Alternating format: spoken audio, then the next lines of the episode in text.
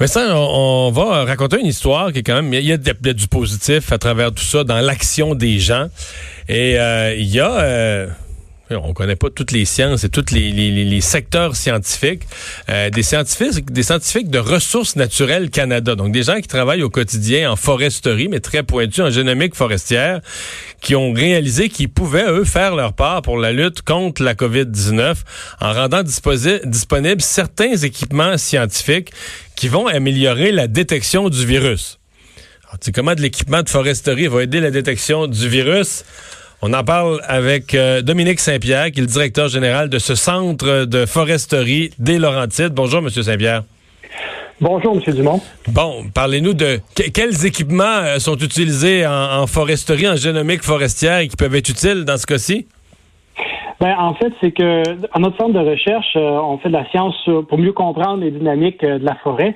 Et à travers ça, on a des façons, je dirais, de biologie moléculaire, de euh, de génétique pour euh, détecter les maladies des arbres, euh, mieux comprendre la dynamique des ravageurs, donc les insectes qui s'attaquent à nos forêts, puis mieux comprendre aussi l'aspect, la, physiologie de l'arbre comme tel. Donc, est-ce que l'arbre peut pousser plus vite, faire du bois plus solide? Et tout ça se fait à ces années-ci au niveau moléculaire, au niveau de la génétique.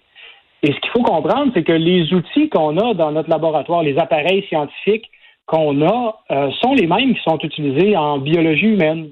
C'est juste que nous, on en fait un usage plutôt avec les végétaux et euh, les pathogènes. Et donc, qui pourrait, par exemple, dans les cas des tests de la COVID, euh, pourrait, pourrait être utilisé?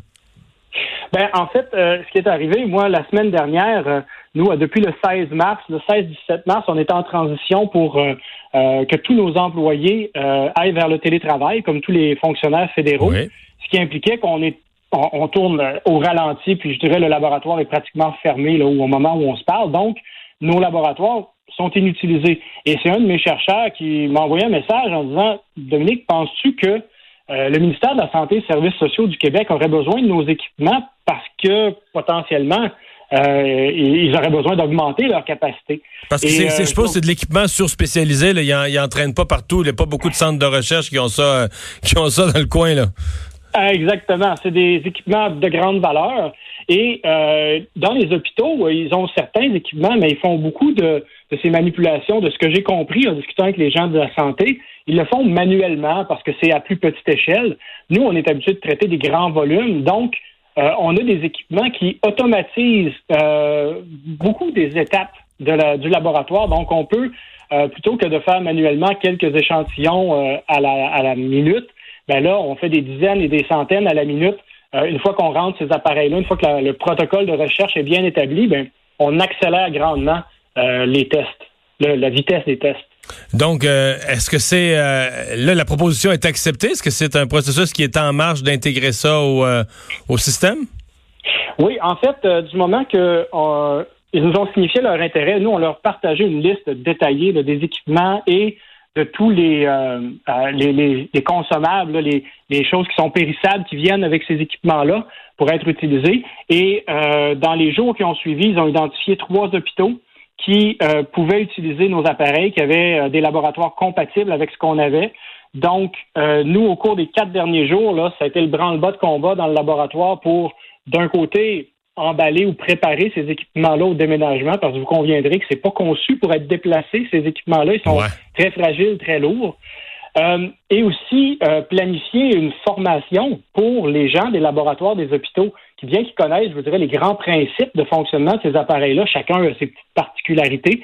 Donc, euh, hier matin et ce matin, il y avait de la formation offerte par les employés de Ressources naturelles Canada aux quelques techniciens et professionnels de laboratoire de ces hôpitaux-là. ça s'est déroulé dans nos laboratoires parce que nos employés n'iront pas dans les hôpitaux. On comprend ça. Oui, et donc euh, aujourd'hui et demain, ben, c'était le déménagement là, des appareils vers les trois hôpitaux. Euh, l'un dans la région de Québec, l'autre à Lévis et euh, le troisième du côté de Trois-Rivières en Mauricie. Donc, on peut penser que ces nouveaux laboratoires vont pouvoir multiplier le nombre de cas qu'ils étudient à chaque jour, le nombre de tests qu'ils valident à chaque jour. c'est ce que j'en comprends, parce que l'intention du ministère de la Santé et des Services sociaux, c'est de décentraliser le plus possible les tests pour accélérer, pour qu'il y ait moins de délai entre le moment où le citoyen se fait prélever les échantillons et le résultat du test. Hein, vous avez entendu le premier ministre parler de ça. Euh, c'était un enjeu de capacité. Les laboratoires euh, n'étaient pas équipés pour aller euh, aussi rapidement. Et donc, ils sont en train de bâtir cette capacité-là, puis on y contribue modestement, je vous dirais. Ben, merci beaucoup. Vous féliciterez l'employé qui a eu, comme on dit, ce flash. Et puis, ben, bravo pour votre contribution. Certainement. Puis je vais en profiter quand même pour souligner hein, le travail excellent de des gens du réseau de la santé et des agences de, santé publique qui font un travail exceptionnel. Et puis, euh, si je peux me permettre, s'il y a d'autres laboratoires euh, au Québec, des instituts de recherche qui ont des équipements similaires, n'hésitez pas à contacter le ministère de la Santé et des Services sociaux. Ils vont euh, sûrement être intéressés. Donc, on parle d'équipement, on parle d'équipement de génomique, c'est bien ça? Oui, et de biologie moléculaire. Merci beaucoup d'avoir été là. Dominique Saint-Pierre, le directeur général du Centre de foresterie des Laurentides. Intéressant. Ben, c'est plus qu'intéressant. C'est vraiment, ça ah. fait partie des, des, euh, des, bonnes nouvelles. Alors qu'entre autres, Ford annonçait qu'ils allaient travailler avec 3M euh, pour des respirateurs pour les, euh, les combinaisons là, de, de, de, de, gens dans le milieu de la santé et qu'on a utilisé le ventilateur qu'on utilise en option pour ventiler les sièges des F-150.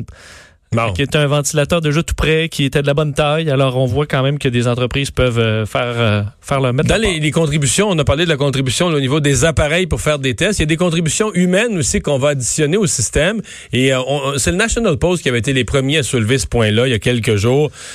C'était en là, là, en mars, présentement, le temps des examens pour les finissants en médecine, les résidents qui ont tout fait, qui ont passé toutes les années, tous les examens, mais sont à l'examen final, final pour avoir leur titre de médecin.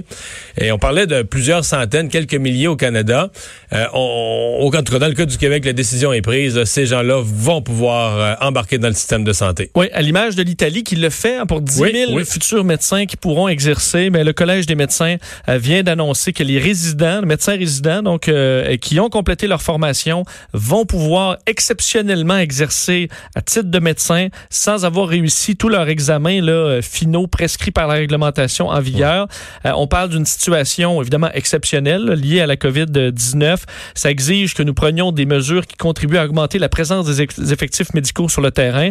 Ils auront donc un permis de pratique restrictif valide jusqu'au 30 juin 2021. Et si jamais euh, on avait besoin, on pourrait, bon, ça pourrait être renouvelable. le Québec a besoin de ses résidents finissants et des soins de qualité qui seront en mesure de dispenser à la population. C'est ce que le docteur Maurice Godreau disait. Il faut, connaître le système. Ces gens-là ont fait tous leurs cours de médecine à l'université, ont tout passé les examens. Oui.